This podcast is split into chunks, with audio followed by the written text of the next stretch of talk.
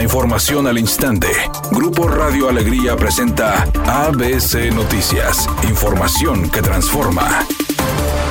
Hombres armados emboscaron a elementos de la policía de Salinas Victoria en un ataque a balazos este lunes en la zona de los Villarreales. De acuerdo con la información de las autoridades, los presuntos delincuentes sorprendieron a los elementos oficiales y comenzaron a disparar, a lo que los oficiales repelieron la agresión.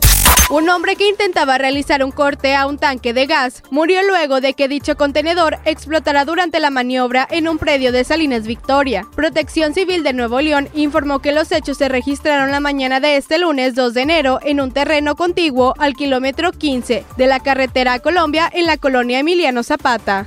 Protección Civil de San Nicolás ordenó la suspensión de actividades en la gasera Master Gas a un día de que 16 pipas y un tracto camión de su flotilla se incendiaran, a la vez que inició un censo de daños en las viviendas aledañas. En las instalaciones de la sucursal de la colonia Valles del Mezquital, la dependencia municipal colocó sellos naranjas con la leyenda suspensión, refiriendo que se toma esta medida como prevención de acuerdo con el artículo 114 del Reglamento de Protección Civil Municipal ABC Deportes informa, estamos camino al arranque de la liga en el fútbol mexicano y será el próximo fin de semana, el viernes cuando arranque con el partido Necaxa contra San Luis y Mazatlán contra León, el sábado América contra Querétaro, Atlas Toluca y Monterrey contra el equipo de Chivas. Ese partido Monterrey Chivas será sábado a las 9.10 de la noche aquí en la ciudad de Monterrey. Domingo, Pumas contra Juárez Juárez Santos contra Tigres allá en Torreón a las 7 de la tarde el domingo y Tijuana contra el equipo de Cruz Azul a las 9 de la noche y el lunes cerrará el campeón Pachuca contra el equipo de Puebla. Así se juega la jornada 1 del fútbol mexicano.